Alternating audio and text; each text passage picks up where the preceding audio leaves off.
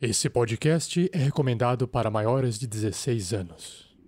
Tarrasque na Bota apresenta O Crime da Século, numa adaptação de Terra Devastada. Parte 5 Verdades Secretas. Jogadores vão preparar fichas difíceis pra jogar. Saindo da mesa pra imaginação. Agora é só ouvir Tarrasque na Bota.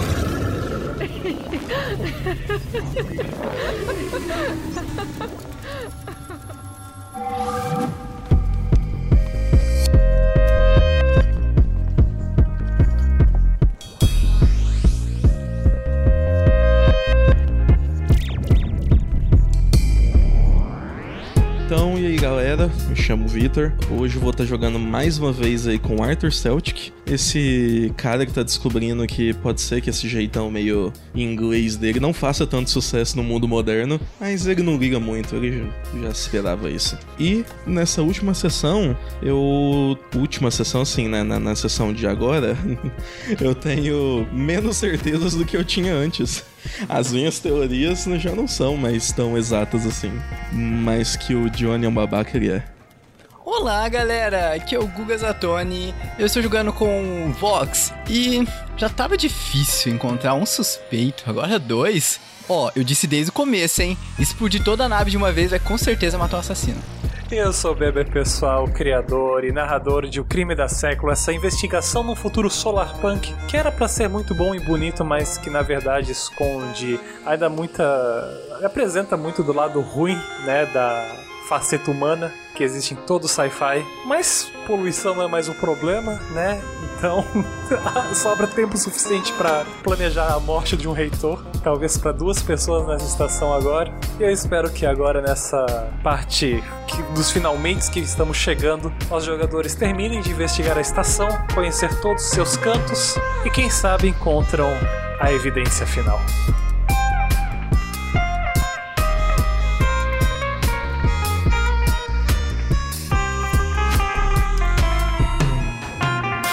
Esse episódio só foi possível de ser editado graças às doações de nossos padrinhos e madrinhas e às doações em lives. Muito obrigado.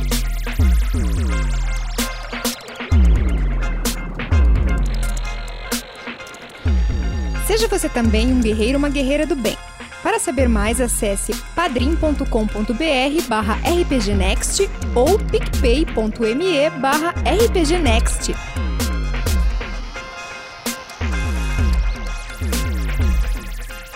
Para uma melhor experiência de áudio, use fones de ouvido.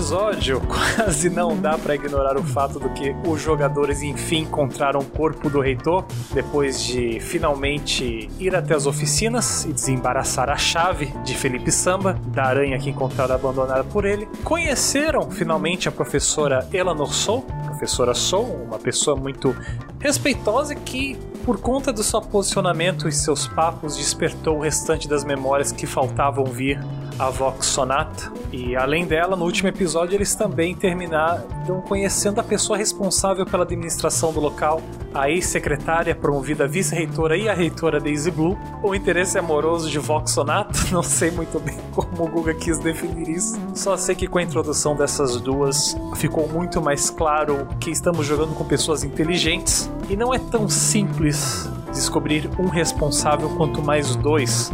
Então, vamos para o episódio de hoje.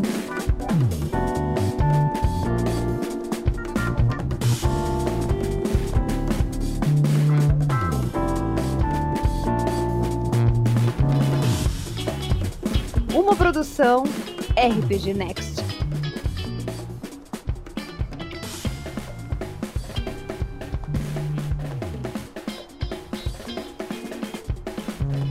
Abandonando o, a reitoria para trás e o corpo do reitor, Voxonat, Arthur Celtic, professores promovidos a investigadores tendo em vista que o investigador Johnny Folk não era uma pessoa com álibis o suficiente para conduzir essa investigação. Olham para trás uma última vez para a reitoria, que era para ser um espaço agradável, tranquilo, um lugar onde o reitor Roberto Tango morava, mas que de alguma forma dois professores, duas pessoas dessa estação planejaram, ou uma pessoa só querendo ter bastante garantias, planejou o fim do reitor. Abandonando a reitoria e caminhando para o subsolo da estação, pelos corredores que vocês anteriormente não conseguiram abrir as grades, vocês chegam na porta da manutenção. Mais uma vez, Arthur Celtic abre a mão na frente do sensor e a porta destrava reconhecendo a chave de Felipe Samba. E alguns passos adiante, vocês já chegam na torre da manutenção e olham lá para baixo os corredores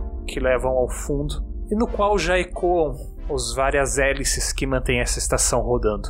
É, então, primeiro, a informação de quantas pessoas estiveram né, na manutenção.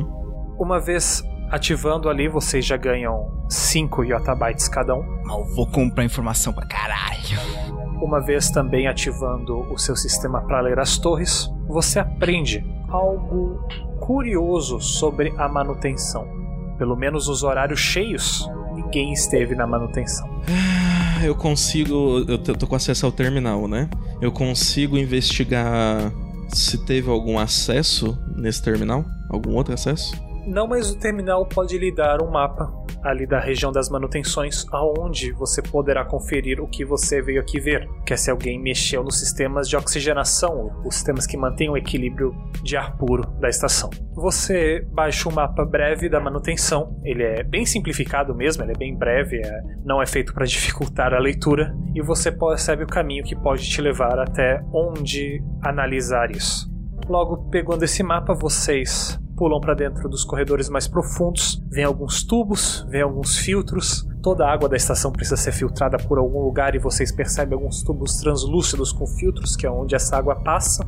Ah, conforme vocês vão andando, as luzes também acendem. O barulho das hélices lá embaixo fica mais intenso e alguns corredores adiante, vocês chegam numa sala que contém os terminais que de fato regulam o oxigênio, regulam a qualidade do ar da estação. Um gigantesco filtro de ar sentado ali no meio desta sala. Parece que ninguém deu ping de sua posição estando aqui na manutenção. Então, ou a pessoa. Bom, se agora a gente vai descobrir se teve alguma coisa. se alguém mexeu no sistema de oxigenação. ah, mas se a pessoa fez isso ou ela fez remotamente, o que eu acho improvável, porque a, a comunicação aqui na século está toda prejudicada. Ou a pessoa veio, fez o trabalho e saiu antes de dar o tempo de uma hora.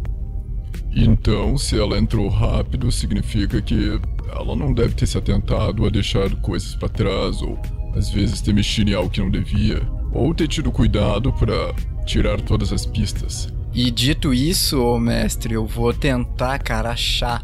Vou tentar olhar pro redor e tentar achar alguma coisa que a pessoa pode ter deixado pra trás. Ok, você não quer analisar o filtro central, você quer olhar a sala. Isso, entendeu? Enquanto o Arthur ele vai analisar o negócio do, da ox- do oxigênio. Isso, eu vou no, no filtro central. É, foi o que eu disse, né? A pessoa muito rápido, ela pode ter deixado esquecido alguma coisa, ou pode ter deixado pegada, sabe? E aí, como é o analisador de corpo, eu vou tentar potencializar isso, né?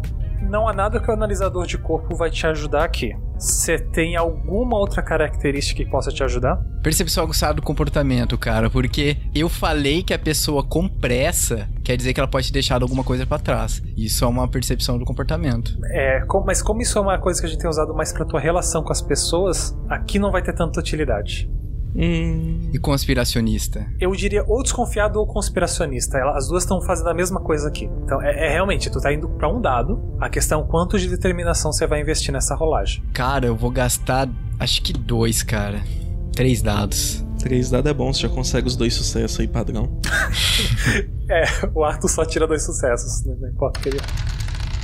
Três dados, um sucesso. Tá ótimo. Ah, cara, um sucesso, mas é um sucesso, então. Arthur, você vai até o sistema do filtro e, de fato, ele possui um registro. No final das duas horas da tarde, mais próximo das três, foi revertido temporariamente o sistema de oxigênio da reitoria. Hum. E não foi remotamente, foi daqui. Ok. A pessoa que entrar aqui Se ela não der o ping, a, a aranha também não vai registrar, né?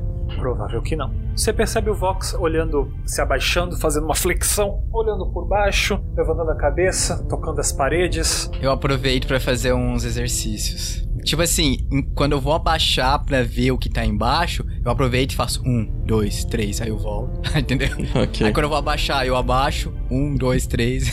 Bom, é, professor Vox, tá tudo bem aí? Ah, ah, tudo, tudo, tudo bem. Estou tentando achar pistas.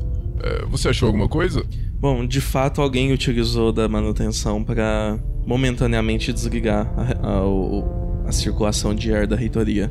E eu não consigo ver quem foi, mas isso aconteceu e a pessoa esteve aqui. Ele falando isso, tu volta a dar uma olhada ao redor e com acerto, num canto, você percebe como se tivesse parado ali, tem a bituca de um cigarro. Você vai até o cigarro para coletar ele e percebe que ele tá molhado, se desfazendo. E você dá uma empurrada assim na parede e tu percebe que a parede tá molhada. Você empurra a parede e desliza pro lado e você percebe que existe um filtro de água ali, talvez quebrado uma coisa que tá girando com alguns cigarros ali dentro. Você continua empurrando a parede e revela uma escadaria. Arthur! Enquanto eu tô virando para ele dele me chamar, eu quero alterar a voz, a voz dele por uma voz de uma senhora de idade. Arthur! Ah, Que foi. vo- ah, Mas por que que a minha voz tá assim? Mas você tá vendo o Vox com voz de velha apontando pro que é literalmente uma passagem secreta. Aham. E cheio de cigarros? Assim, você nota que parte da passagem tem uma tubulação de água, como aquelas que vocês já viram lá atrás, mas parece que esse filtro pegou os cigarros. Ele está filtrando os cigarros. Mas os cigarros, eles estão usados? São os mesmos que você tem. Você olha adiante na tubulação e tem mais uma bituca vindo da direção oposta. Arthur, meu filho, vamos logo! Ah, tá bom, vamos. Vovó. Não me chame de vovó. Tenha respeito com os mais velhos. Ai, minhas costas. É uma caminhada rápida, a maior parte dela subindo, mas logo vocês emergem. E aí é interessante porque vocês notam esse caminho leva vocês a terminarem subindo numa escadaria vertical, mas que ao lado de vocês claramente tem água sendo recolhida para ser filtrada. E vez outra vocês veem outro cigarro descendo. E quando vocês tiram lacre de cima e emergem, vocês se veem no meio do lago da dos jardins. E alguma distância você percebe a fonte desses cigarros, que é uma Elizabeth cabisbaixa, sentada, não no banco, mas na beirada de uma parte da lagoa, terminando outro cigarro. E vocês veem outro flutuando mais ou menos no meio do caminho entre ela e a parte que vocês acabaram de emergir, que claramente é por onde a água é sugada para ser filtrada na manutenção. Então esses cigarros são bem recentes, são provavelmente os cigarros que vocês deram a ela, e só porque vocês deram esse cigarro para ela, vocês foram capazes de achar esse caminho. Cara, eu vou olhar pro Arthur. Quantos, quantos cigarros você deu pra ela, cara? E, de- quanto- quanto- Ah, eu dei? e Eu como, acho que eu dei metade dos meus maços, né? e como ela fuma tão rápido? Vocês emergem ali e percebem que meio que escondido tem um caminho para passar sem afundar dentro do lago, que leva até uma das passarelas horizontais. A que distância que eu, que eu tô dela? Putz, Uns 25 metros. Não dá pra eu pegar as informações dela daqui. Bem, se vocês quiserem, vocês podem sair desse buraco e começar a andar na direção dela. Bom, a gente já tá aqui. eu, eu falo pro Vox, não antes de mudar a voz dele pra de um adolescente. Sabe aquele ado- adolescente que tá mudando a voz? A voz dele muda. eu falo, Vox, é. Bom, já que a gente já saiu nos jardins, ah, meu plano era a gente ir em direção aos dormitórios pra ver se a gente encontrava mais alguma dica do Flip Samba. Mas já que a gente já tá aqui, você quer investigar a- algo- mais alguma coisa com a Beth? Ou, ou se a gente chegar mais, mais perto dela, eu até consigo ver onde ela esteve em cada hora. Isso é só uma desculpa pra você ver. Aí ele dá com a mão assim. Pra ver ela. Aê, minha voz tá normal. Hã? Esquece, esquece. Vamos lá ver a Elizabeth? Até agora, a gente não viu ninguém que esteve nos jardins, né? Tirando ela. Vocês se aproxima um pouco dela, o suficiente para você conseguir o link até a aranha dela e bater que ao meio-dia ela estava no monitoramento, a uma hora ela estava nos bares, confirmando que ela almoçou com também Eleanor Soul, às 14 horas no Hortocampo, meio que confirmando a história de Max Country que os dois saíram para caminhar. Às 13 horas ela tem um ping na vizinhança, às 16 horas nos jardins e às 17 também. Hortocampo, vizinhança e jardins, tá. A torre do, da vizinhança é bem lá no meio, né? Sim, sim. Faz, uh, pa- exato, parece muito improvável que ela teria saído da vizinhança, batido nos- no- no- na manutenção e depois ido para os jardins pela passagem secreta. Indo para mais próximo dela, vocês também chegam até a torre e confirmam que entre meio-dia e uma hora não havia ninguém nos jardins. Às duas horas da tarde havia duas pessoas nos jardins. Às 15 horas havia três pessoas nos jardins. Às 16 horas, uma pessoa no jardim. E às 17 horas, uma pessoa nos jardins. Às duas horas tinha quantas, gente? Às duas horas tinha duas pessoas. Às 15 horas, três. E às 16 às 17, uma só. Eu, eu olho pro Arthur. Arthur, é, foi, foi às duas horas, né, que, que o, o sistema marcou que teve um desligamento do oxigênio, né? Isso. Então, às duas horas, aqui também tinha duas pessoas. Será que essa outra pessoa é a que desligou a manutenção? Exatamente. Ele fica assustado. É. V- vamos perguntar pra Elizabeth, então, sobre esse culpado. Vamos. Vocês se aproximam dela, ela nota vocês se aproximando, ela termina o último cigarro e arremessa na direção da água, bem porcamente. E o que os dois querem de volta aqui? Decidiram comprar algo? Aí eu dou uma, um tapa nas costas do. Mas não, não tapa, mas eu dou uma empurrada pro Arthur falar, sabe? É. Você pode ver que a voz dele não tá muito normal. Ok, faz ah, sentido. ainda. A voz dele nunca foi normal. Você tá com a voz meio uh, seca. Você não. Eu vou apontando assim pro, pro, pras bitucas no água. Você não acha que fumou demais? Eu estou começando a ficar ansiosa e ociosa. Ah, entendi. É, Você quer que a gente traga outra coisa que não sejam cigarros? Eu tô quase terminando o meu segundo maço, então você poderia trazer mais cigarros? Ah, n- Ou resolver isso aqui de uma vez pra gente voltar ao que, que, que a gente tem que fazer enquanto todo mundo não vira gelo?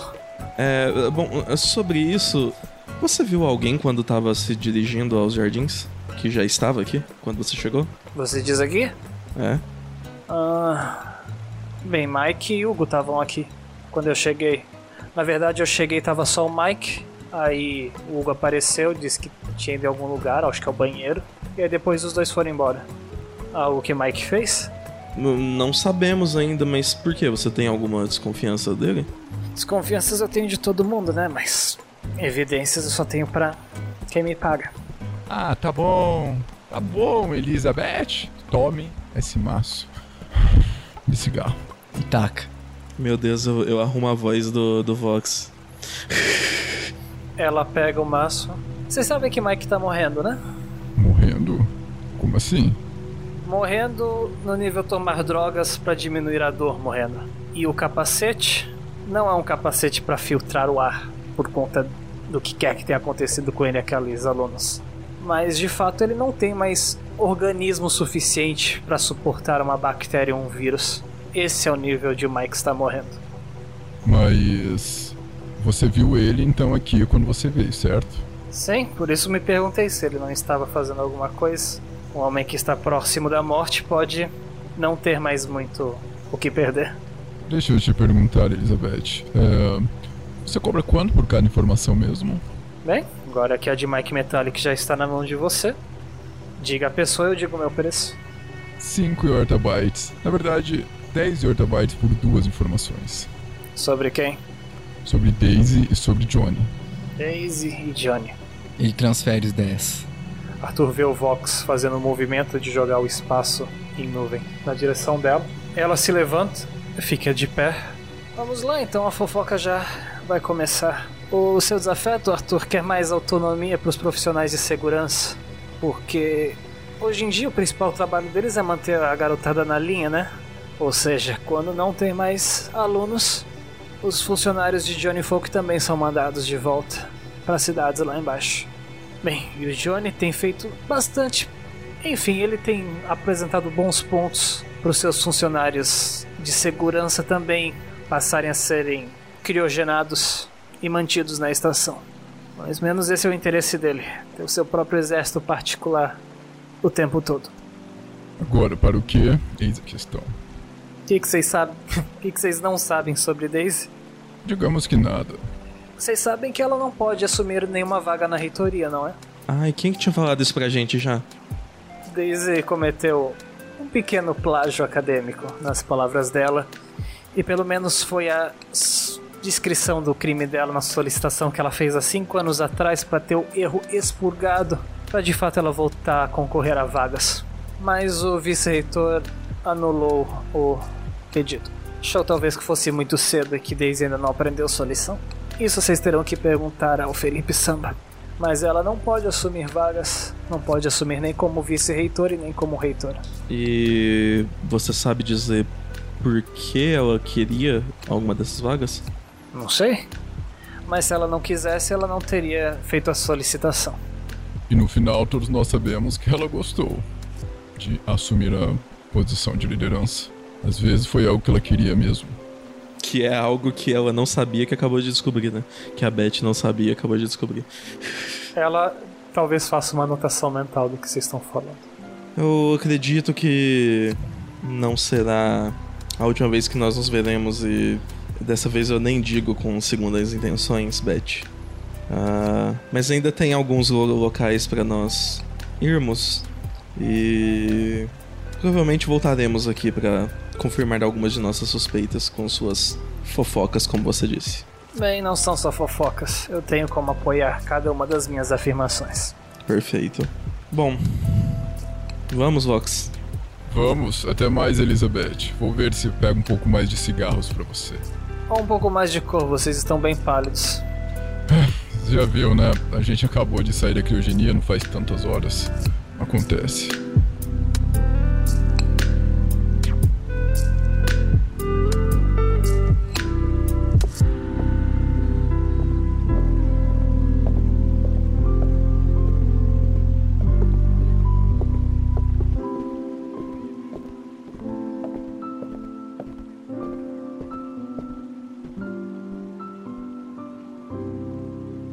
Pegando o caminho que fazem na memória de vocês, talvez um mês que vocês não pegaram ali de dentro dos jardins, agora que a confusão vai e a percepção de vocês dos dias que passaram congelados é nula, então é como se fizesse apenas um dia que vocês foram julgados e agora estão vocês aqui capturando evidências para julgar alguém. Vocês chegam, enfim, no que parecem ser os edifícios vocês olham ao horizonte várias conexões feitas durante por dois prédios, parecendo várias passarelas, vários módulos que talvez fossem um apartamento para cada funcionário, e no centro, o que parece ser um riacho que corre, é, com aqueles veículos esféricos podem correr, como se fosse um grande gramado em cada lado dessa desse rio artificial, um espaço bom de convivência para todos que deveriam habitar aquele local. Basicamente é o, talvez o ponto mais novo da estação. Vocês percebem o quão moderno é o design, o quão no formato de colmeia, embora nenhum de vocês dois trabalhem o suficiente com animais para entender quais são as vantagens de desenvolver algo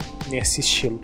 E observando a distância, vocês ainda não identificam nenhuma torre aqui nos edifícios, mas veem movimento nos andares superiores. É. Vox, você viu um movimento por ali?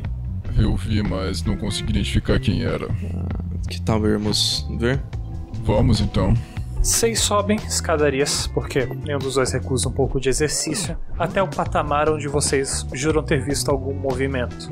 E ao subir essas escadas, vocês encontram a torre dos edifícios. Nos edifícios, uma vez que você faz a leitura, hoje apenas às 16 horas e às 17 havia uma pessoa aqui de cada vez.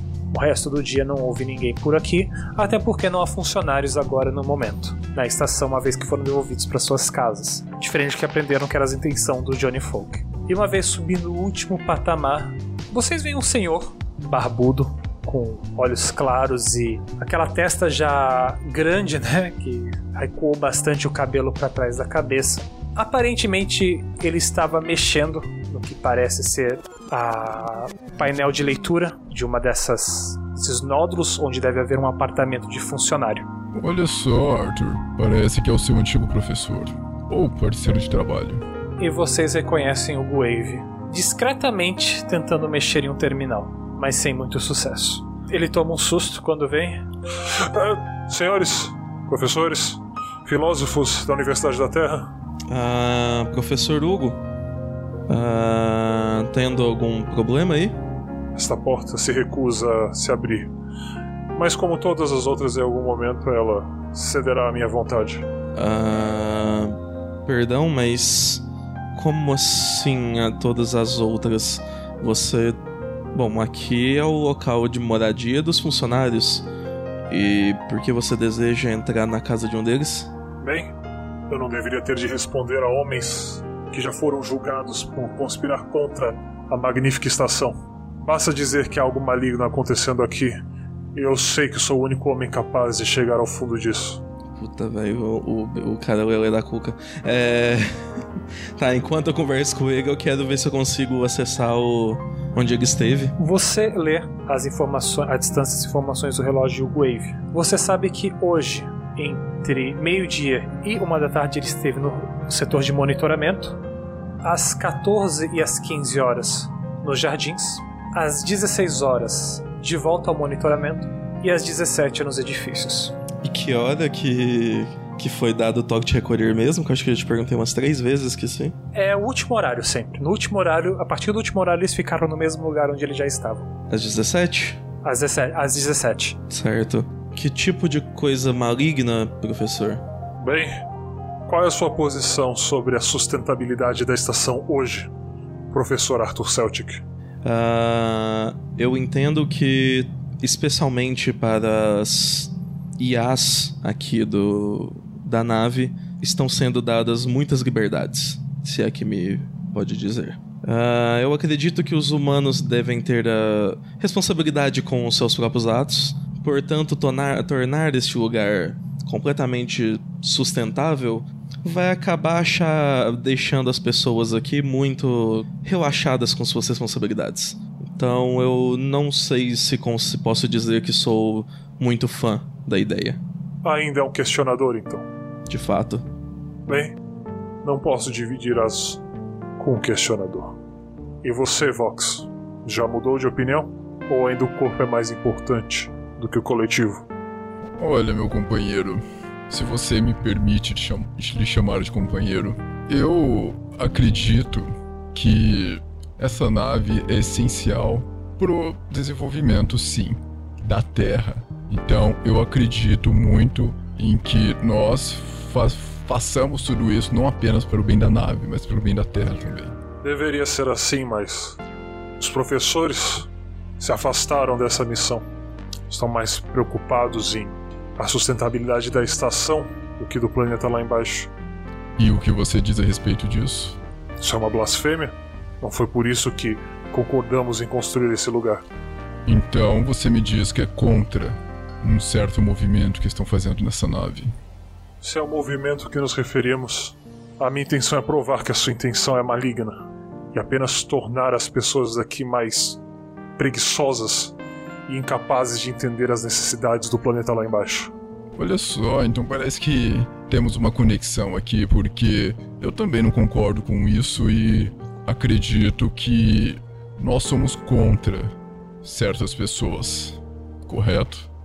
Esse apartamento aqui é de um dos funcionários dela, Dela quem? da professora Eleanor. Eu acredito que ele tenha concluído os projetos. E se colocarmos em nossas mãos, poderemos destruí-los para sempre. Destruir quem? Você sabe, é o que estávamos falando. Beleza. é, eu, eu falo que entendo. Hum, estou conspirando contra um amigo meu fanático. Estou entendendo esse fanático. Estou tentando conspirar com ele. Bom, então, Agora, se isso é o bem da estação, caberá nós, homens, mortais, julgarmos ou deixaremos para nossa história? então o que você acha, meu amigo, de nós invadirmos juntos esse apartamento e tentarmos tirar essas informações? A não ser que os seus implantes tem alguns pistões automáticos, eu não vejo você levantando fácil essa porta. A não ser que o seu almofadinha de companhia queira ajudar decriptando esse painel. Ah, antes disso, eu sinto que você evitou me responder a pergunta que fiz. Ele vai ajudar ou não, Vox? Ele vai sim, não se preocupe. Mudaremos o pensamento desse garoto. Ele com certeza será muito útil. Aí eu dou aquela olhada pro, pro Arthur, tipo, ajuda, vai, colabora, cara, porque tá difícil pra mim. Eu dou um suspiro.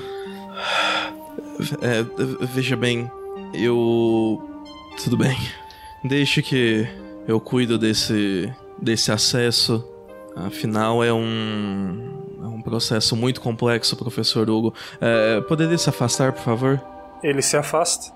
Você nota que as roupas dele são bem modernas, tem uma, são de fibras, claramente a roupa padrão que era esperada que os professores da estação usassem, uma roupa bem futurista, mas que corresponde com os designs dos ambientes onde vocês estão. Tá explicado porque que ele me odeia, então. Nem a roupa eu.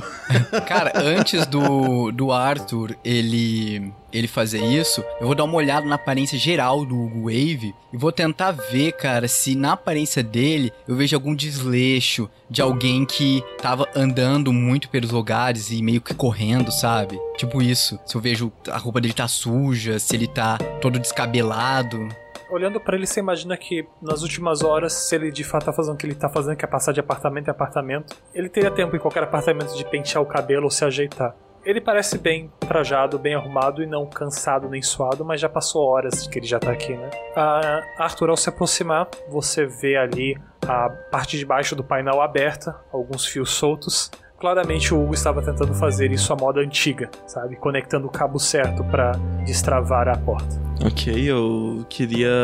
Eu quero fingir que tô fazendo uma coisa completamente maluca e tal e usar a senha, a senha mestra do, do Felipe. Meio que você vai ter que fazer uma coisa maluca que é arrumar o estrago que ele causou para poder fazer a sua aranha, Celeia. Mas nesse tempo o Vox e o Hugo podem conversar. Só que eu quero tentar fazer isso meio que furtivamente, assim, ele vê que eu tô com a senha mestra. Ele, tá, ele não olha para você quase quando o Fox tá ali. Eu vou perceber isso e vou tentar chamar a atenção dele, né?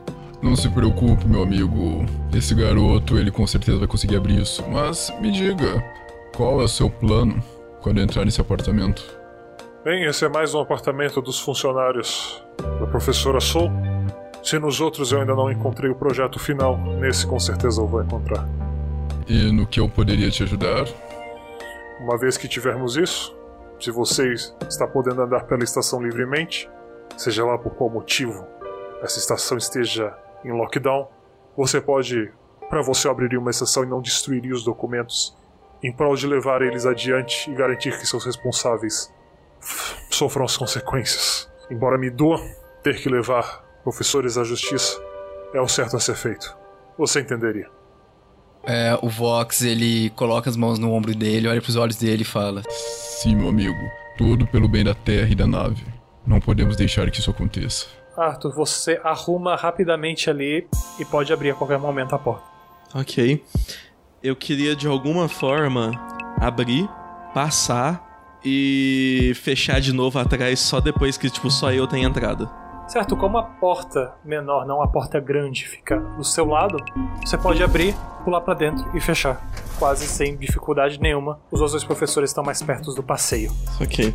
É, eu, eu vou fazer isso e quando eu tô lá dentro eu vou gritar: Oh não! Fui fechado aqui dentro, deve ter algum tipo de armadilha dentro dessa porta. É, não se preocupe que logo eu o professor Hugo te escuta. Ele vai até a porta, dá uns socos, umas porradas. Tome cuidado, se isso aqui foi criado pela professora Soul, pode ter qualquer tipo de armadilha. Ela é uma mestre na criação de espaços como esse. É o lugar certo, eu tenho certeza disso. Tome cuidado, garoto, investigue bem. E aí ele olha pro Vox assim como se tipo. O garoto vai morrer, né?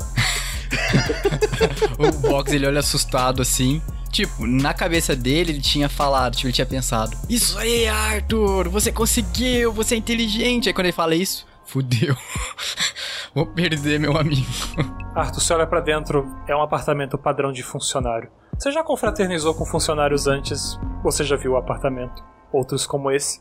Bem arrumado, o que deve fazer sentido porque o funcionário já não habita mais ali esse local. Mas ainda existe uma mesa no central, parte central dessa sala, há, há uma porta que leva a um quarto e uma outra porta que leva a um banheiro, e a cozinha é integrada com esse ambiente, embora geralmente os funcionários não almocem na própria casa, eles têm espaços de convivência bem mais interessantes. Ah, o único lugar que pode ainda armazenar coisas é a mesa ali, que pode ter algum tipo de terminal.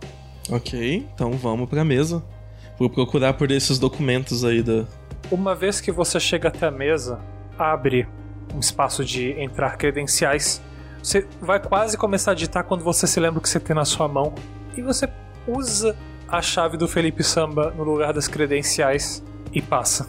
O Felipe Samba não tinha só como só como acessar os lugares. Aparentemente a chave dele vale para as credenciais. O que te faz pensar por que ele precisaria de uma requisição para saber o que aconteceu com as pessoas. E você começa a ver ali de fato é, o apartamento de um dos funcionários da professora Eleanor e que estava também, não só isso, mas era o responsável pelo projeto, pela projeção também do setor de embrionagem. E uma vez confirmando isso, e uma vez olhando os arquivos ali disponíveis, você vê que a equipe de fato terminou o setor de embrionagem há duas semanas atrás. Ah. E eu consigo copiar esses documentos para mim? Você pega os arquivos e agora você tem o projeto do setor da embrionagem como uma evidência. Certo. É... Eu gostaria de apagar esse documento do terminal. Você apaga ali. Você também pode apagar os registros apontando que isso ali foi concebido ali algum dia. Ok. Você o faz e não há mais traços de que esse projeto estava ali. Do lado de fora, Vox e Hugo. Eu, eu, eu olho assim, tipo, quando ele fala aquilo, né, da, da Eleanor, eu olho para ele e falo: Mas por que que a Eleanor colocaria armadilhas nesse apartamento? Para proteger o seu projeto. Nunca se sabe o que os infiéis são capazes. Bom, Aí ele olha pro lado assim. já que agora estamos entre irmãos e não temos mais aquele almofadinho ou outra pessoa para tentar nos julgar ou falar que somos loucos, me diz, agora não precisamos mais falar em código. A gente sabe que estávamos falando do projeto da embrionagem, correto? A. A Eleanor, ela não era contra esse projeto? As motivações que a professora tem contra esse projeto ainda são simplistas e fúteis. A visão dela é limitada. E. E qual que seria o plano que você teria para essa nave? Para que possamos resolver esses problemas? O reitor e o vice-reitor precisariam assumir as responsabilidades de monitoria que eles vêm se negando a fazer há tantos anos. E só assim saberemos o que o planeta de fato precisa. Não há como nós imaginarmos ou tomarmos decisão sem antes estarmos bem informados. Mas você tá brincando que eles não davam as informações que você precisava, mesmo você sendo professor da sustentabilidade. Eu continuo trabalhando e me dedicando todos os meus dias ao monitoramento. Mas eu ainda sou só um homem. Nós precisaríamos que todos estivessem comprometidos com isso. O que não acontece há séculos. Por conta disso daqui. Você sabe por que a gente deu o nome de Século Centauri? Você se lembra, Vox? Quando vocês criaram a Século Centauri, ela era um projeto para durar um século só. Era uma estação que ia durar um século. Apenas um. Vocês devem, pela quantidade de desfragmentações e coisas, vocês já devem estar se aproximando dos 600 anos da estação. Essa estação era para levar apenas um século de nossas vidas. Um século dedicado à observação. E mais um século se vai, e mais um século entra, e nada do objetivo primário será alcançado. E. E o que. O que, que eles queriam chegar depois desse século? Depois desses 100 anos? Bem, uma vez que a estação tivesse o seu uso encerrado, as informações seriam devolvidas a todos da Terra. Mas você, mesmo você sendo o professor responsável pela sustentabilidade, você não tem nenhuma informação lá de fora? Há informações que nós temos: registro de chuvas, temperaturas. Mas o realmente importante é saber que tipo de grãos as pessoas estão criando, que tipo de animais eles têm. Isso, a segurança da estação não permite que vamos lá até o povo lá embaixo coletar. Quão benéficos conseguiremos ser a esse planeta se nós não sabemos nas mãos de quem nós vamos entregá-lo depois? Quais são seus planos? E no dia que a embrionagem entrar em ação, então, Nós nunca mais precisaremos descer lá embaixo. Isso é certo? Com certeza não. Eles não se preocupam com o bem-estar do- dos outros, apenas com o bem-estar deles mesmos. Eles esqueceram a diretriz, o motivo que estamos flutuando aqui em cima. E nisso a porta se abre. O Arthur sai. É tipo, você vem, você, você chega e eu tô falando assim pra ele, né? Depois de resposta disso. Com certeza, eles pensam que isso é questão apenas de sobrevivência e não de sustentar o planeta. Péssimo, péssimo, péssimo. Ah, Arthur! Sobrevivência, nós somos. Ah, Arthur. Ele quase, você pensa quase dizer, nós somos reis aqui em cima, e não sabemos como as pessoas estão lá embaixo. Esse discurso que ao interagir com o Hugo, você já se lembra que você já foi submetido a esse discurso dele várias e várias vezes. Ele é de fato um pregador da Século Centauri. Eu olho assim pro Arthur. Graças a Deus você chegou, meu amigo. F- acho que não era alguma armadilha, eu acho que deve ter sido algum problema na, com a porta, graças a como você mexeu na parte mecânica dela, deve ter dado algum problema mecânico. Engraçado que funcionou para as outras portas. Ah, mas, bom, pode ter sido um erro meu também quando tentei restaurar todos os fios em seu lugar. Mas, bem, eu investiguei e infelizmente não encontrei nada. Para o próximo apartamento, então nós vamos.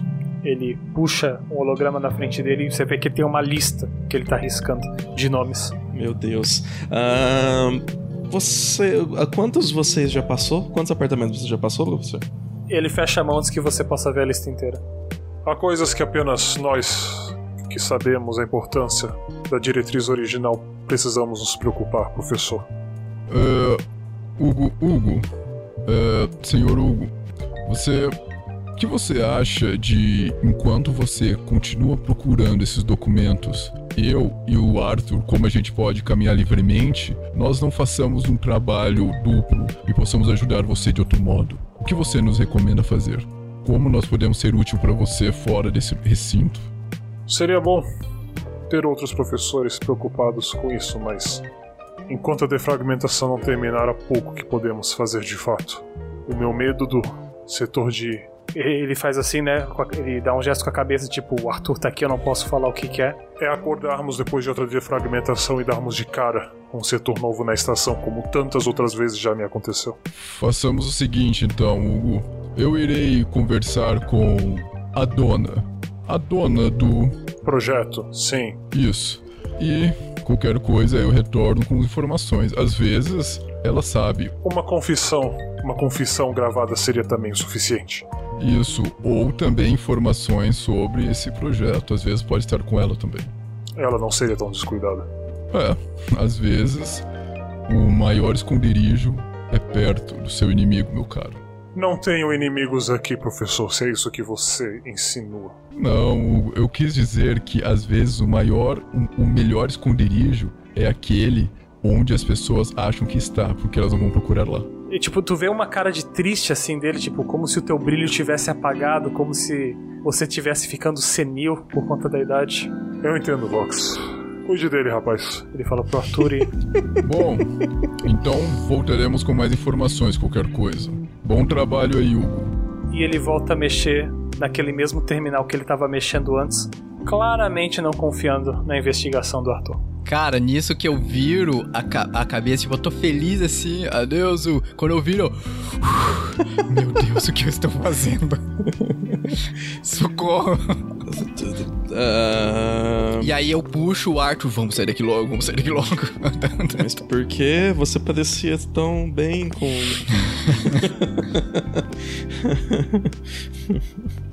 Você não estava gostando da companhia do professor Hugo?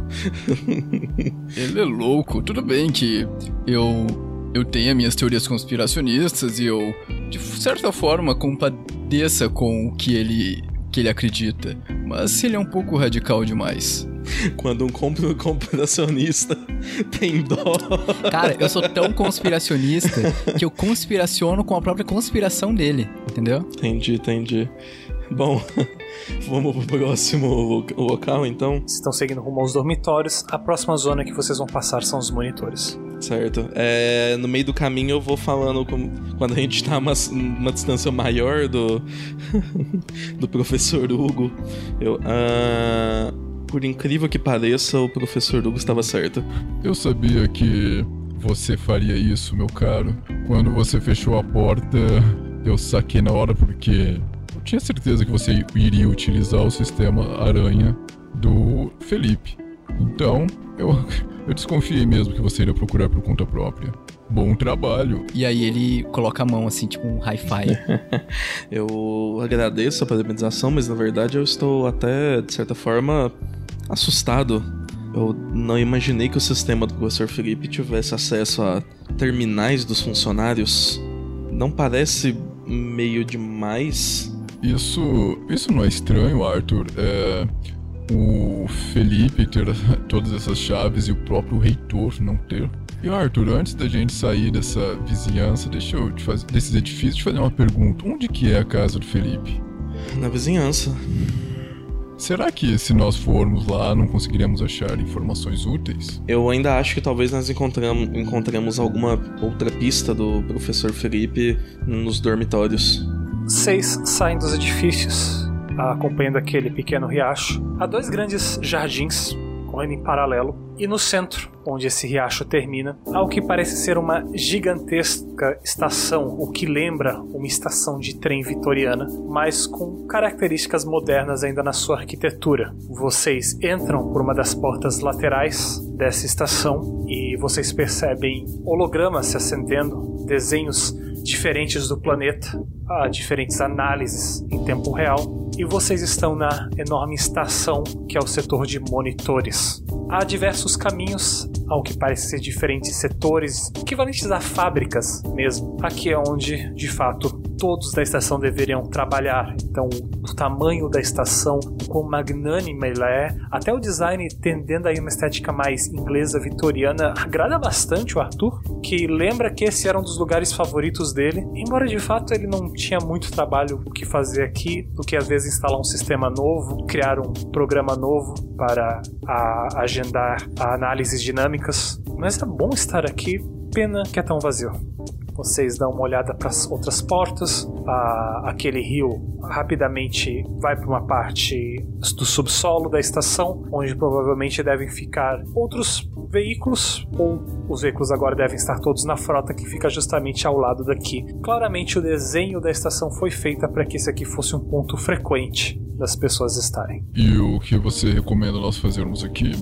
Ah, bom, se não encontrarmos o Felipe Samba, ah, dar uma andada pra ver o que nós achamos. Ah, Você deve estar contente com esse- nesse lugar, né, Arthur? ah, sim, a estética dele me agrada bastante, devo dizer. Bom, então vamos dar um passeio. Vocês vão falando isso até aí o centro, onde existe um grande relógio e uma uma antiquada máquina de ponto, que é como se fosse a carenagem que desfaça a torre desse lugar. E vocês acionam a torre do monitoramento, desbloqueando a informação de quantas pessoas estavam aqui em cada momento do dia. Meio-dia havia duas pessoas no monitoramento, uma da tarde, duas pessoas, às duas horas, ninguém, às 15 horas, ninguém, às 16 horas, uma pessoa, que vocês sabem que o Wave voltou ao monitoramento, e a partir das 17 horas, mais ninguém. Não há ninguém no monitoramento agora. Arthur, você tem alguma ideia do que o Hugo veio fazer no monitoramento? Bom, de acordo com ele, o seu trabalho. Bom, acho que se nós encontrarmos o lugar onde ele foi, seja o lugar mais adequado. Bem, vocês começam a andar por ali, procurando qualquer trabalho inacabado, então. Olhando pela através das portas e as diferentes setores, vocês observam que existe um setor de fábrica de reciclagem da estação, em que num dos das esteiras há uma caixa lá, esquecida, abandonada. Tem cara de trabalho inacabado. Ok. Hum, bora ver de qualquer. Vocês entram ali no setor e dentro da caixa, uma vez os dois se aproximando e abrindo, vocês notam que existem alguns itens dentro dela. Ah, claramente estavam destinados à reciclagem, mas ou alguém foi interrompido ou foi, deixa, foi deixado ali para mais tarde. De qualquer forma, as máquinas não foram acionadas. Dentro da caixa, vocês percebem há três itens ali.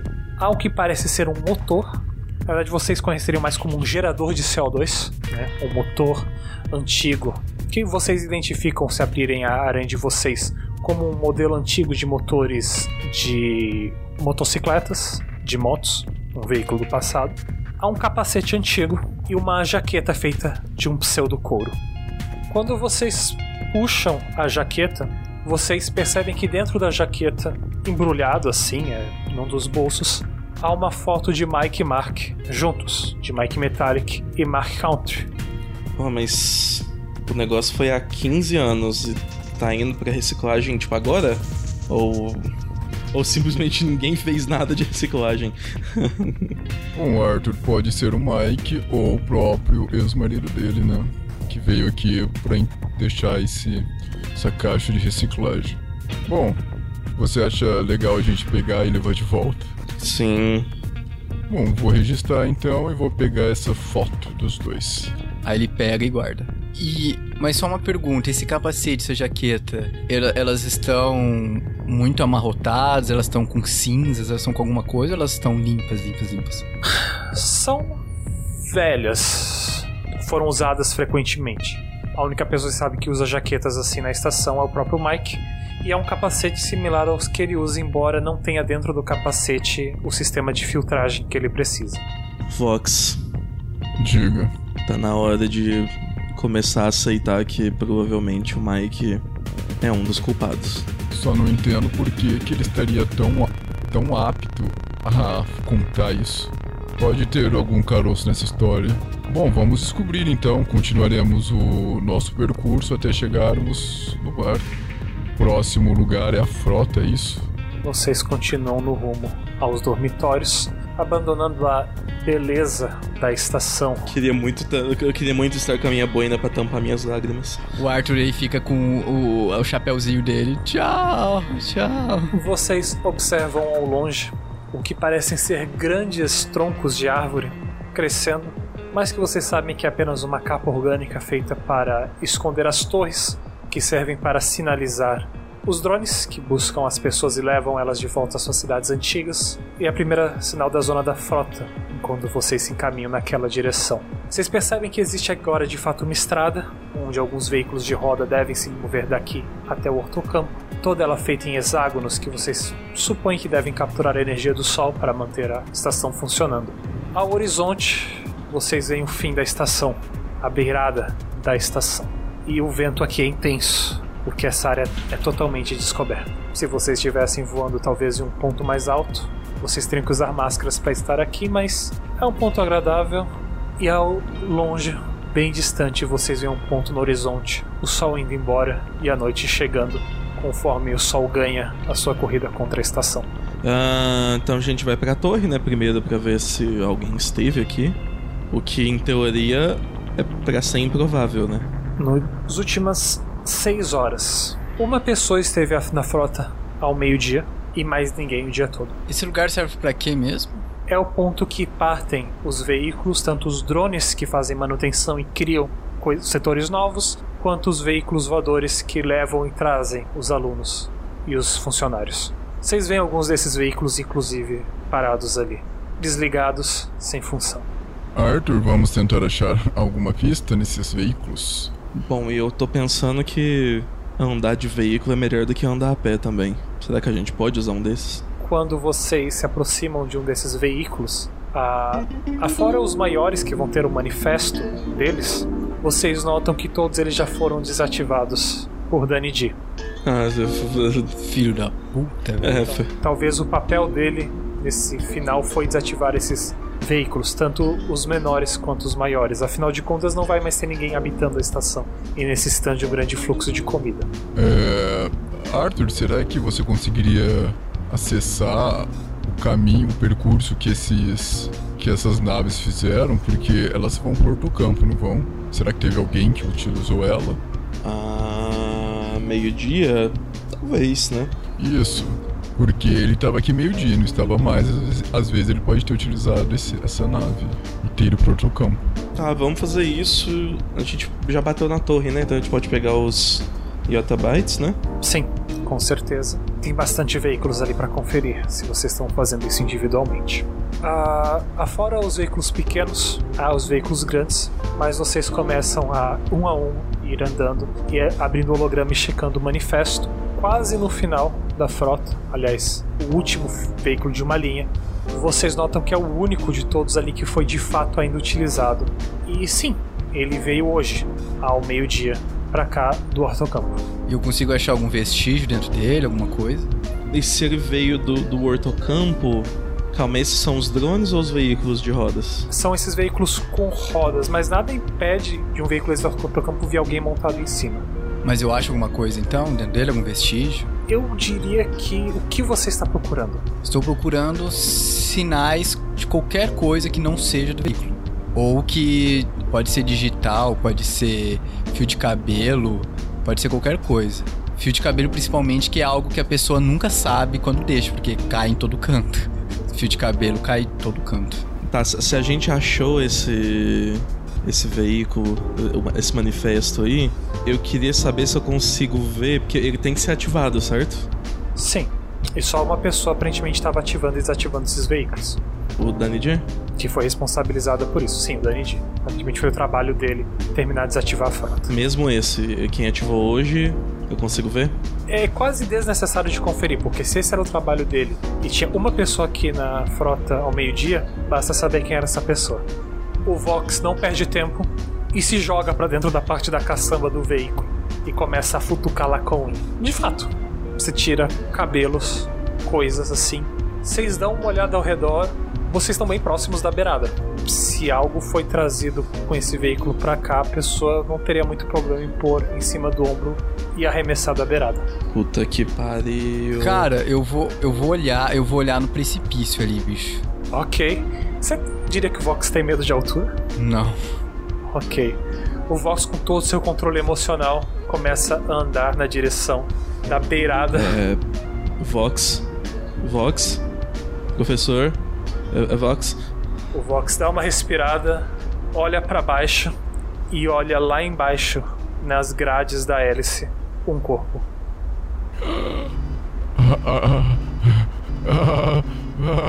Aí eu saio assim.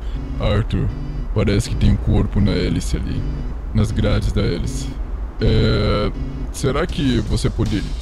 Não. Acho que você não conseguiria. Eu não vou chegar perto dessa borda nem que me paguem, Vox.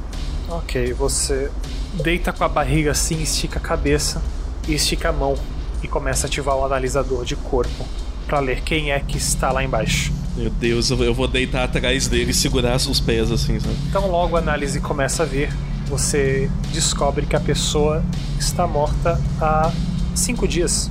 Puta que E- pariu, o Dani de matou o Felipe Samba. E que mais, tipo. A essa distância também, porque é um bom sistema, afora as lacerações pós-mortem da queda ali de cima até a grade, a leitura avisa que existem ferimentos, principalmente na região do tórax, que você associa como de uma briga também. Como você já ouviu esses ferimentos Danny de filho da puta. As chances são basicamente muito grandes de serem ele, porque o Felipe Sam está com várias dilacerações de, de pancadas e como se ele tivesse participado de uma briga, assim como o Danny Nós já sabemos que ele participou de uma briga, né? A gente conseguiu essa informação que ele brigou com o Felipe Samba. Isso, e pelo jeito a briga não acabou tão bem. Pelo menos não pro Felipe Samba. E, e tem alguma algum volume, alguma coisa que eu saiba que tem algum, algum alguma coisa dentro, tipo, que ele tá usando, algum item, alguma coisa? Nada que denuncie isso. Não parece ter nada no corpo suficiente interessante pra ir até lá embaixo e olhar. Ah, Arthur, eu. Eu acho que seria um pouco desumano da nossa parte deixar o corpo pendurado ali, você não acha? É. Bom, se tem um jeito seguro da gente chegar lá, talvez seja uma boa ideia a gente atirar. Claro que tem, ó. Você amarra uma corda aqui na, no meu, na minha cintura, e aí você vai me descendo, e aí eu chego lá rapidinho. Oi? É, é, é, Fox, eu acho que a gente consegue chegar lá de formas menos improvisadas. Poxa, mas seria tão emocionante. minha adrenalina já tava mil. Nem precisava desse vidrinho aqui. Vocês podem passar a próxima hora recuperando o corpo e deixando ali mais acessível na frota. Bom, na minha cabeça, então, o DND era uma das pessoas querendo a morte do reitor. Ele entrou em contato com o menino. Por quê? O menino foi chamado para voltar para para as cidades antigas. Ele não foi. O DND era responsável disso, certo? Se ele brigou com Felipe Samba e de alguma forma Felipe Samba acabou morto e foi jogado o corpo aqui, então provavelmente ele conseguiu a aranha do Felipe e provavelmente ele passou essa aranha pro menino. Provavelmente, cara. Certo? E ele tem muita raiva dos professores mais antigos, porque ele acha que os professores mais antigos não respeitam os professores mais novos por causa da idade. É, e sem contar que o DND estava com altas dosagens daquela droga que a gente encontrou que era somente feita naquele laboratório do ortocampo, né? Então. Isso não explica ainda que é verdade, a gente tem que passar na criogenia depois dos dormitórios. É, não explica ainda como chegou o, o calmante nas mãos do menino. Exatamente. E por isso que nós temos que perguntar para Hilda quem que foi que foi pegar esses, esses calmantes, né? Visto que na segunda semana o reitor ele não tomou esse medicamento. E apenas temos a informação de que a Daisy fez a solicitação. Só que a questão é: será que alguém foi buscar esse, esses calmantes? Ou será que ele é enviado? E se foi enviado, a gente tem que saber o caminho. Saber se alguém interferiu de alguma forma. Bom, mas se. Sendo a Hilda quem cuida do, a Hilda quem cuida do, da criogenia, não acho que seria difícil ela confiar no ex-marido e ter entregue na confiança dele. Mas a gente descobre. E, e Arthur, eu esqueci de te falar, mas se tem alguma pessoa que sabe o motivo deles terem terminado, com certeza é a Eleanor Soul. Digamos que possivelmente ela teria um affair. Não um affair, mas um interesse na, na Hilda. Hum. Quem diria? Pois é. Bom, mas vamos descobrir então. Vamos continuar o caminho, o dormitório, e aí depois a gente vê onde a gente vai. Provavelmente falar com o Mike, né? Vocês abandonam o corpo do vice-reitor, recuperado das grades lá de baixo, e depois de se limpar e seguir caminho, vocês se veem na última zona que vocês ainda não visitaram de toda a estação. À distância vocês já tinham visto algumas vezes os dormitórios dos alunos, grande prédio quadrado, mas que funciona quase como um fosso na estação. A uma distância vocês observam o prédio da administração e lá embaixo vocês sabem que fazem festas, bagunça, quartos de alunos, dormitórios e aqui a parte de cima faz funciona como um jardim suspenso. A parte de cima que é a parte térrea também. Vocês começam a caminhar descendo os longos corredores até lá embaixo em busca de uma torre. Uma vez que a veem, começam a buscar a informação decriptando dela quantas pessoas estiveram ali durante o dia. Vocês aprendem que meio-dia havia uma pessoa só nos dormitórios, uma hora da tarde havia três pessoas nos dormitórios e depois não havia mais ninguém. Enquanto Arthur termina de confirmar isso, a atenção de Vox vai a um canto num banco, do qual ele vai, se aproxima e encontra ali largado o que parece ser um aplicador, um aplicador de substâncias. E uma vez você conectando ele com a sua interface, você percebe que é um aplicador de calmante 14, que confirma a injeção de 7 doses uma atrás da outra, hoje a uma hora da tarde. Espera um pouquinho, que agora eu vou abrir aqui o registro em tempo real para ver se alguém esteve aqui dormitório às uma hora da tarde. Ó, oh, isso, Nakato e ninguém mais, né? Aí, dito isso, eu vejo, eu olho pro Arthur. Arthur, parece que temos aqui a, o, a injeção que utilizaram para aplicar as sete doses seguidas no garoto. E foi às um, a uma hora da tarde, ou seja, se a gente descobrir quem esteve aqui às uma, a uma hora da tarde, provável que a gente ache quem que foi que aplicou isso nele. É, Vox, no seu relatório do corpo do Nakato, você consegue ver aonde foi aplicado o calmante? Em qual região do corpo? E a pessoa consegue aplicar ela mesma com esse aplicador? Todos eles são no pescoço. Mas outra pessoa também pode aplicar. Mas vocês sabem que havia três pessoas nos dormitórios a uma hora da tarde. Com todos os lugares descobertos, um de vocês pode ganhar uma característica nova, porque vocês se aventuraram e andaram por toda a estação. Então um dos dois vai ser um conhecedor íntimo da estação. Quer pegar pra você ou Guga? Não fica com você, já tô com um monte de papo. O monte de papo ele era pra quê mesmo? Para interações simples, pergunta sem muita consequência, mas nunca surgiu até o momento. Então, Arthur Celt ganha uma compreensão ímpar ou íntima, acho que ímpar, da estação, ao fazer em um dia uma coisa que ele não fazia em um ano, que era visitar todos os lugares da estação. E parando para pensar e analisando como se visto de cima, várias conexões, vários movimentos começam a fazer sentido aqui para você. A gente consegue ver mais alguma coisa no- nos dormitórios que chame a atenção? As quartos fechados, mas nada que esteja ocupado a tempo suficiente para saber exatamente de onde a pessoa que estava aqui nos dormitórios estava dormindo. Vai ser um quarto como, como todos os outros. Vamos pra crio- criogenia ou pros bares primeiro? Vamos pra criogenia e aí a gente já tenta descobrir onde quem que veio buscar esses esses medicamentos do calmante 14 lá. Mas beleza, bora pra criogenia.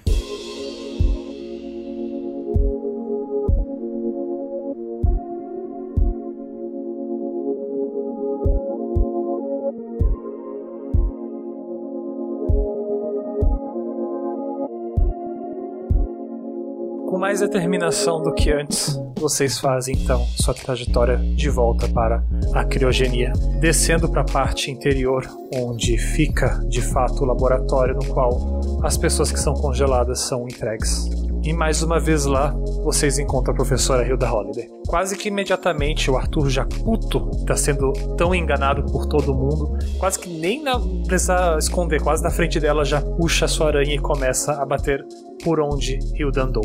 Ele aprende que meio-dia ela estava nas secretarias, às 13 horas ela estava nos bares e ficou lá até às 15 horas, o que bate com a história que ela já contou, tendo às 16 voltado para as secretarias e enfim mandada para a criogenia. Tá.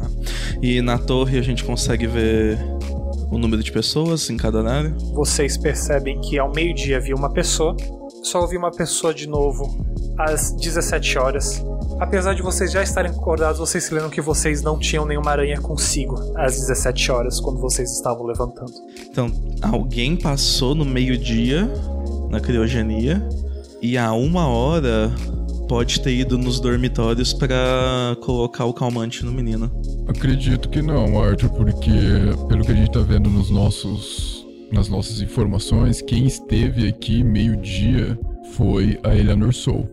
E após ela ter vindo na criogenia, ela foi pros bares. Então, Ah, é verdade. agora o que que ela veio fazer aqui?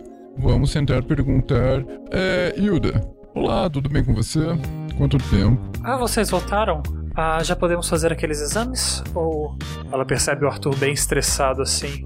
Ou melhor não, melhor não. É, não se preocupe, Hilda. Nós só viemos tirar mais algumas informações de você, se você puder nos ajudar. É, bom, a primeira pergunta que a gente tem pra fazer é com relação aos calmantes 14. É, aos calmantes 14, né? Você nos disse que na primeira semana o reitor ele pegou, ele mesmo veio aqui pra pegar os calmantes, certo? É, ele fez os exames, eu vi que podia receitar pra ele e ele levou as suas sete doses. Exatamente. Agora na segunda semana, você quem que veio buscar? Bem, como não tinha necessidade dele e a, De- e a Daisy fez a requisição, ela mesma pegou. Foi ela mesma que pegou então? Acho que sim. É, eu estou ficando nervosa. Vocês parecem estressados. Ah, Não se preocupe, Hilda. Nós não estamos estressados, apenas estamos tristes com alguns acontecimentos.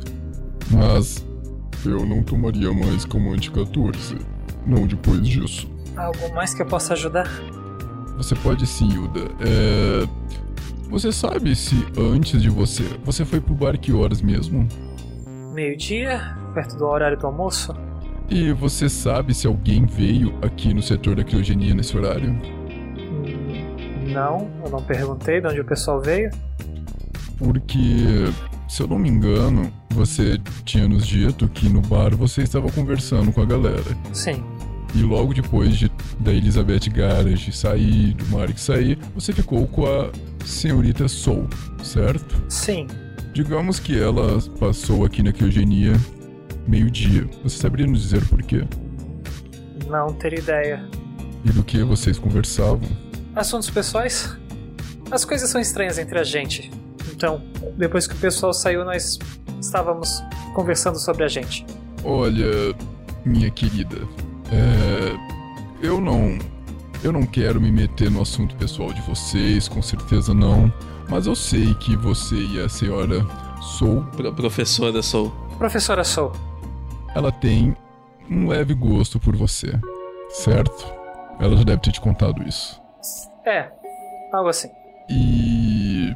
E o seu ex, o DND, é, nunca estranhou o comportamento dele ou desconfiava de algo que ele fazia por trás dos panos, porque eu confesso que o seu ex-namorado está envolvido em bastante confusão, viu?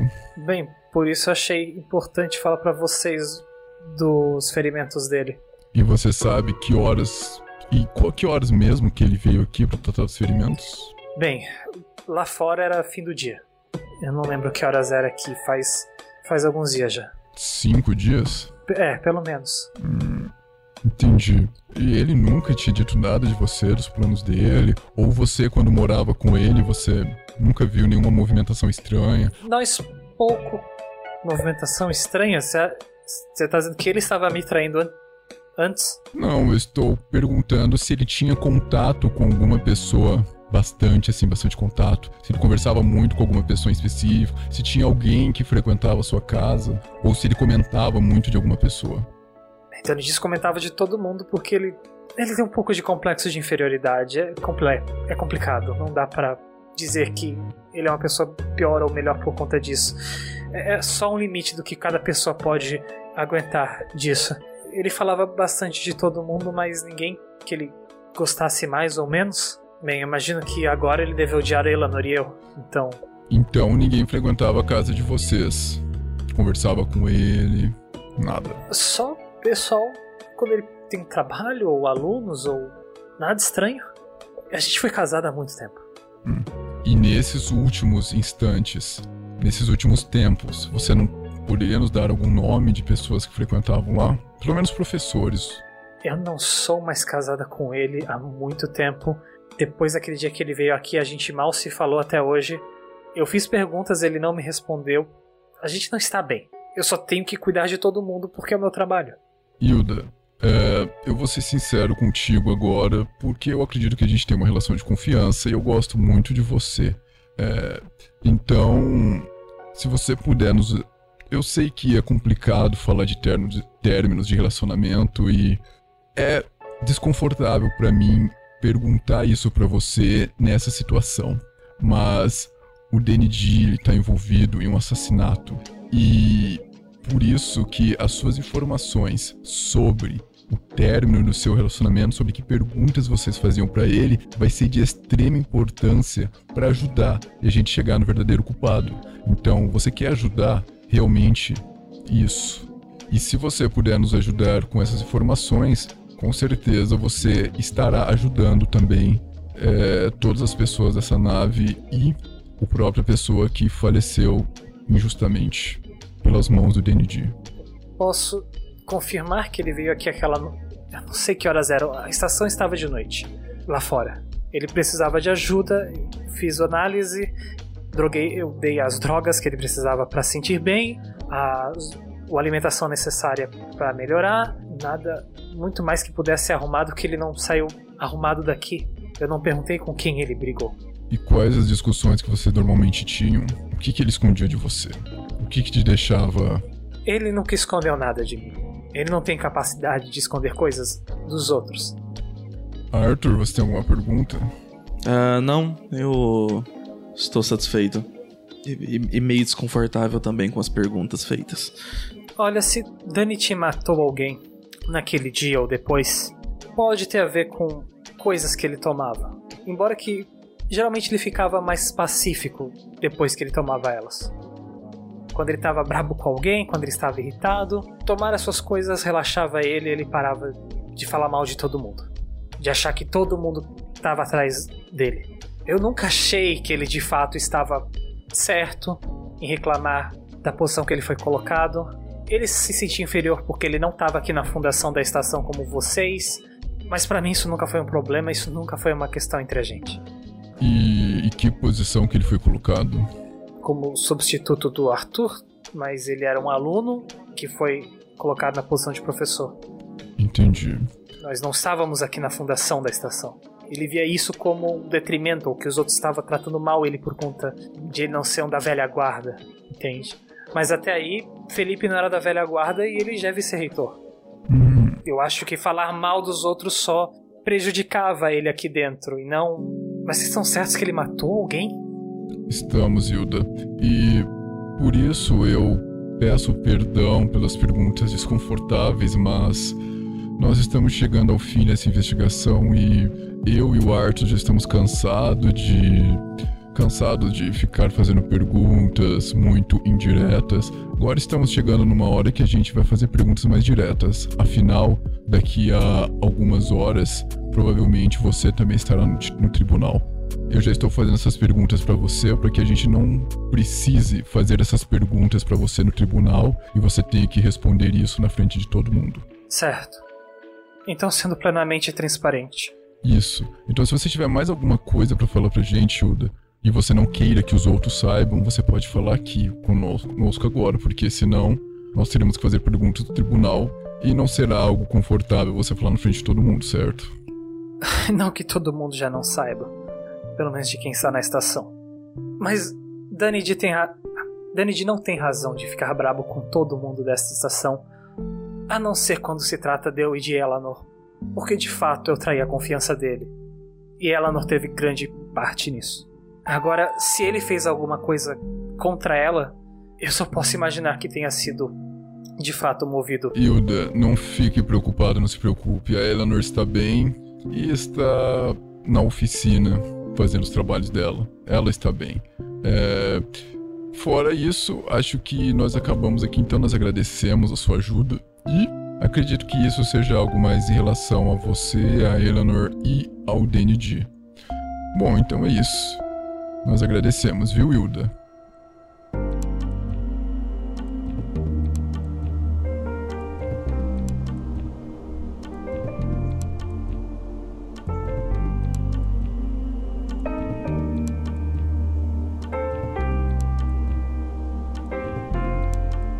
Vocês saem da criogenia, uma última caminhada pelas diversas salas de aula, encontram o professor Marcus Country do lado de fora da sua sala, respirando o ar noturno, olhando para as estrelas, nota vocês se aproximando. Parece ainda meio chateado das coisas que ele aprendeu quando vocês estavam ali, mas teve algum tempo já para lidar com isso. E enquanto vocês se aproximam, o relógio Arthur usa a sua aranha para fazer uma leitura rápida de por onde o professor Marx andou. Major esteve na administração, depois foi para os bares e depois para o hortocampo, o que confirma que ele de fato estava lá andando com a professora Elizabeth Garage, mas conforme a sua história ele voltou, ele voltou para os bares e depois seguiu para as salas de aula onde então permaneceu. Bom, você tem alguma pergunta para fazer pro Marx? Sim. Talvez uh, você ache uma boa ideia a gente abrir o jogo com ele e ver se ele sabe alguma coisa do. Você, se eu não me engano, tinha uma relação de amizade com ele, não tinha? Sim, mas ele já revelou anteriormente no nosso papo anterior que ele não queria falar muito sobre o acontecimento do Mike. Bom, acho que vale a tentativa. Então a gente vai se aproximar do professor Marx. Ah, infelizmente viemos, talvez, ah, lhe chatear um pouco mais, mas, mas já estamos caminhando para o final das nossas investigações e acredito que nós realmente precisamos saber de algumas coisas que você pode estar ciente. Saber é estar ciente, não é? Eu só sei daquilo que eu posso comprovar. Exatamente. Ele dá um bocejo assim, cansado realmente desse dia. Para não tomar muito tempo, nós estivemos conversando com o professor Mike e. Bom. Uh, você sabe o que aconteceu exatamente naquele dia do acidente dele no teatro? Eu não sei, mas o que quer que aconteceu mudou ele o suficiente. Nos separamos pouco tempo depois disso e, em parte por ele não conseguir deixar isso seguir adiante. Ele ainda deixava guardado no armário de casa a mesma roupa do dia em que aquilo aconteceu. Entendo, entendo. É...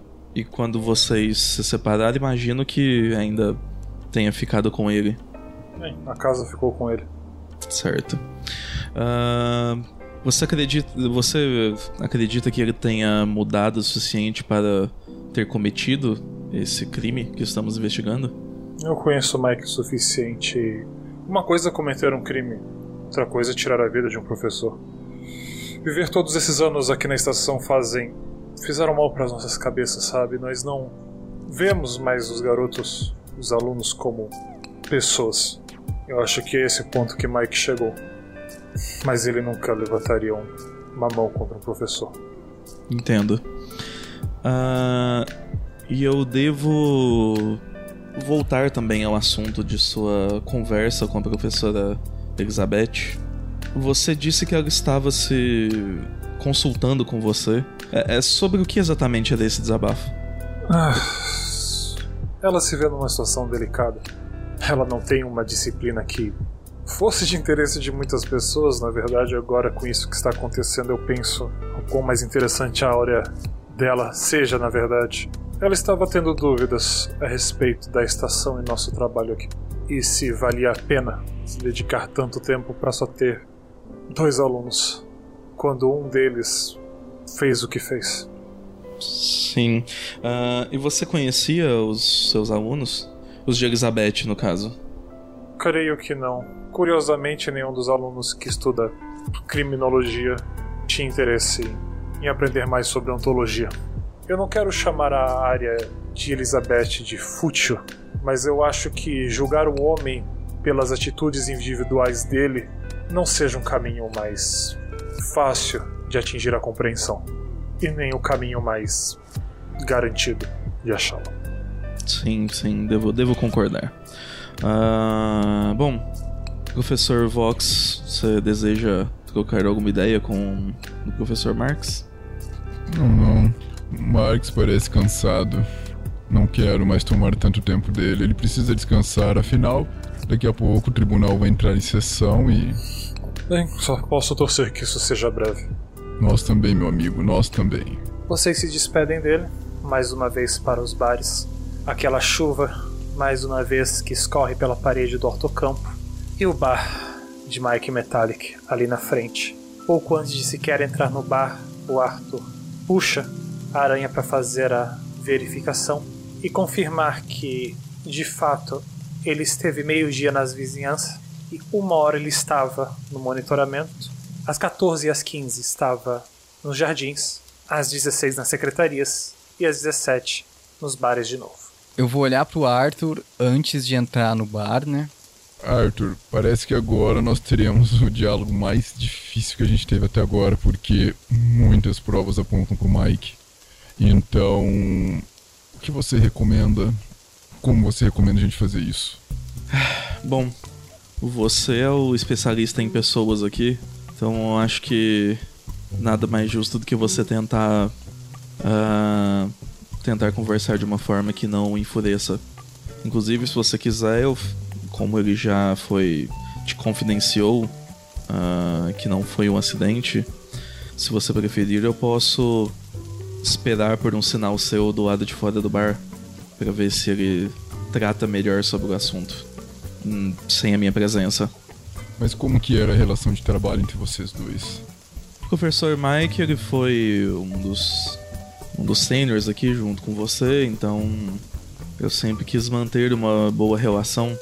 Afinal, quando eu cheguei, ele foi um dos que conseguiu me explicar melhor sobre o funcionamento de cada parte dessa estação. Entendi. Bom, se você não se sente à vontade, Você pode esperar aqui fora, ou se você quiser, a gente vai junto. Você que sabe. Bom, na verdade eu prefiro ficar aqui de fora porque eu acho que ele não vai ficar à vontade de conversar sobre em minha presença. Tudo bem. É, eu daria o sinal, então fique atento. Ok. Enquanto vocês combinam quem vai e quem fica, vocês percebem um holograma surgindo na mão de ambos os dois. Uma notificação. Defragmentação programada para iniciar. Julgamento iniciando em N-15. Vocês têm 15 minutos antes do julgamento começar, porque alguém deu início à defragmentação.